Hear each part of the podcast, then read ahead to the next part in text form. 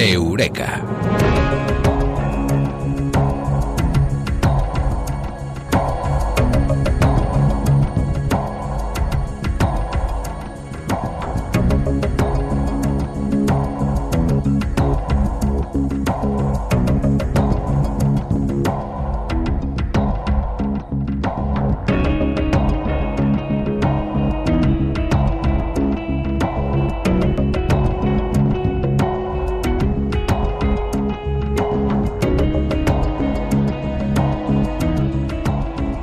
Eureka con Mado Martínez, en la actualidad eh, científica, como cada semana. Mado, muy buenas, ¿qué tal? Buenas noches, aquí. Bueno, pues has venido desde Alicante y mira lo que ha pasado en Madrid. El cielo se ha convertido en el infierno.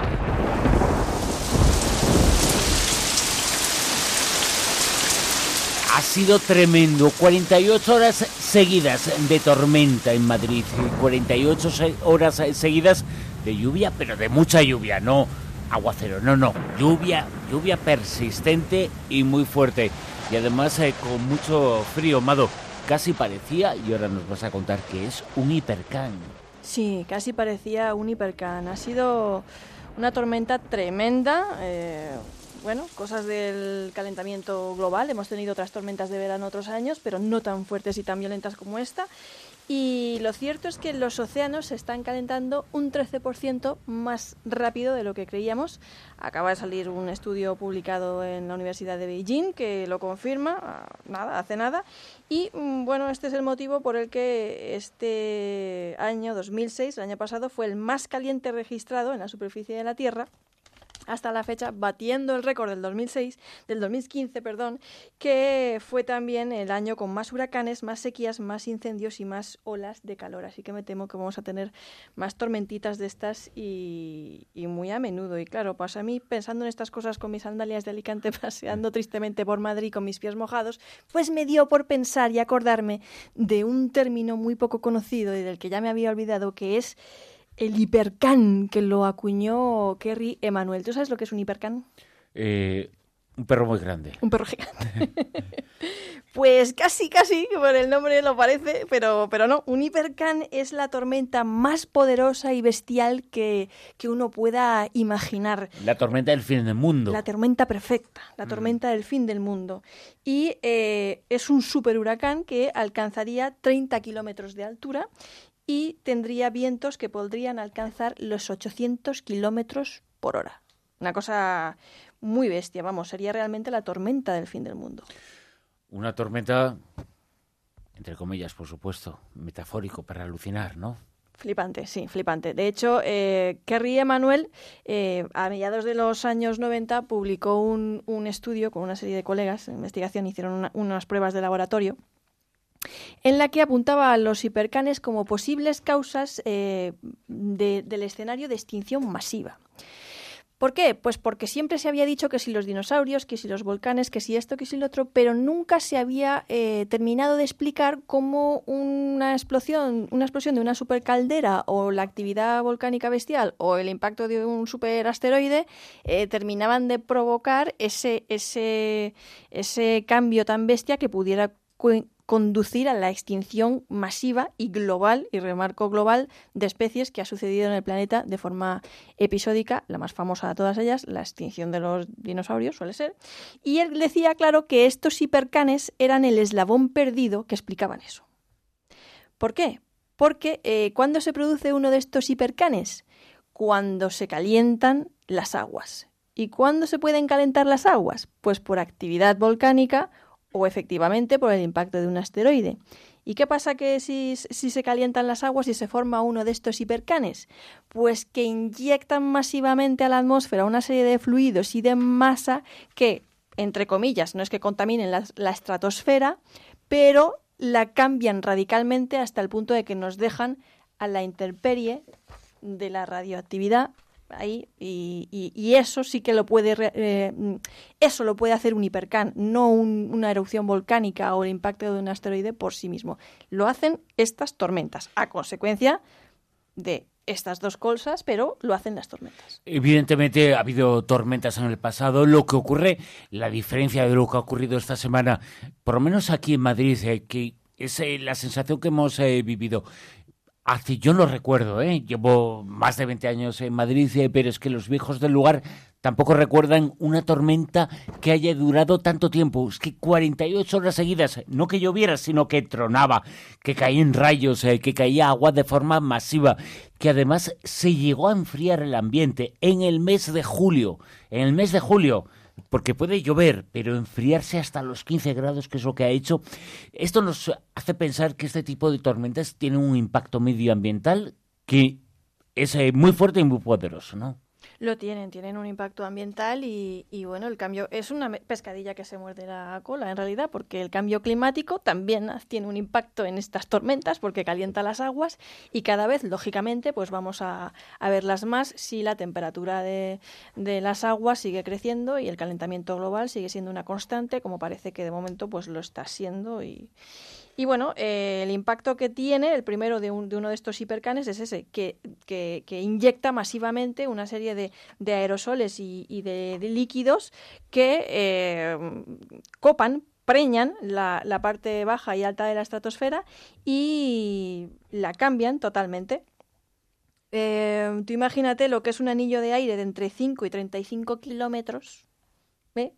Eso es muchos kilómetros, que ascendería a una velocidad de 20 kilómetros por hora, que eso también es mucho correr, y inyectaría una cantidad bestial de masa en, la estratosfera, y esto mm, permanecería ahí en la estratosfera pues unos seis meses por lo menos, y reemplazaría eh, por entero la, masa de la estratosfera y es lo que haría que, hubiese una alteración de la transferencia radioactiva y que nos dejase a, la intemperie. Pero si quieres, podemos imaginar un poco cómo sucedió esto o cómo pudo pasar la, desaparición de los dinosaurios. Que fue hace 65 millones de años. Eh, se supone que una gigantesca piedra del espacio provocó un inmenso cráter y aquello provocó no de la noche a la mañana, sino que fue consecuencia de una serie de fenómenos generados eh, por la caída de ese asteroide hace 65 millones de años.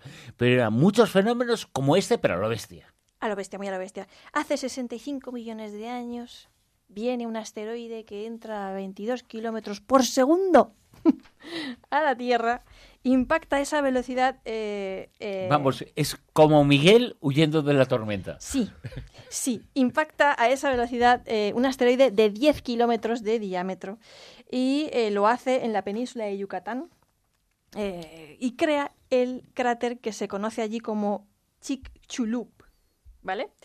Que expulsó una cantidad de polvo bestial, detritus y todo eso.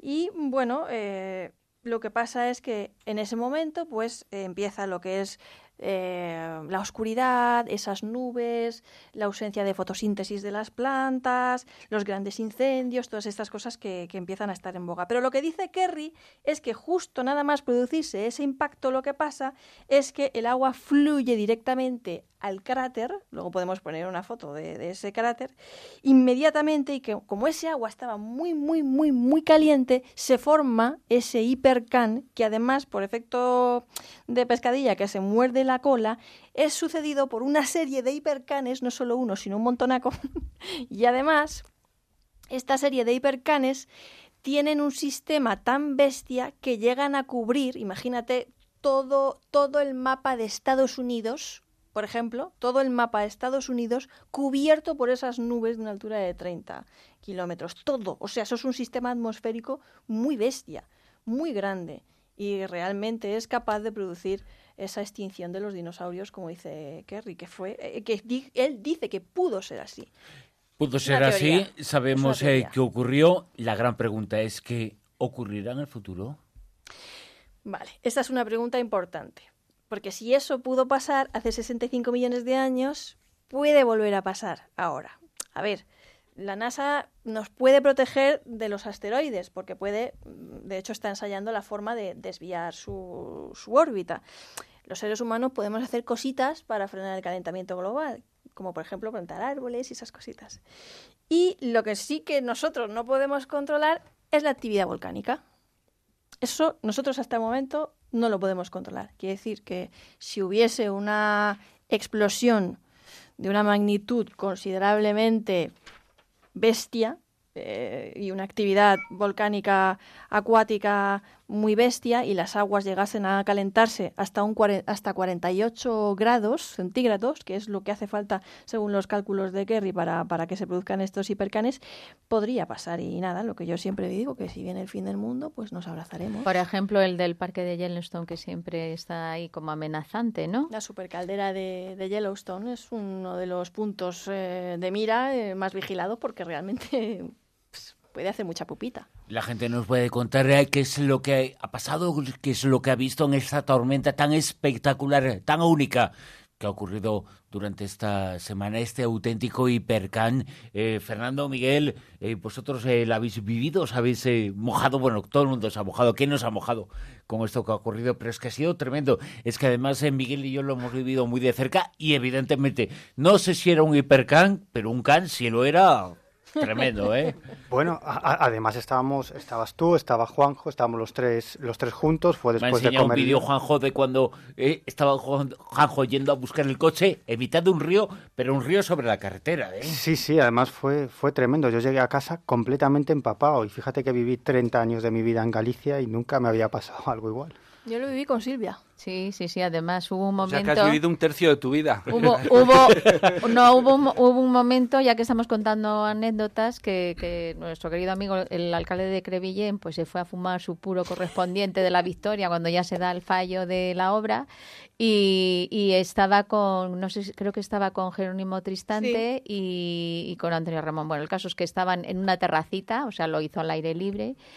Y mira, en no dos... el tiempo para terrazas, ¿eh? Es que justo cuando ellos salieron a fumarse el puro, no estaba lloviendo. Eh, claro, es que fueron dos en minutos. Ese momento. Y no sé quién ni cómo cerró la puertecita que comunicaba con el reservado que teníamos. Mira, no había manera de abrir la puerta. Les cayó la mundial. O sea, es que era... Se les veía ya con una carita como diciendo, mira, por favor, sacarnos de aquí, porque sí, era sí. imposible.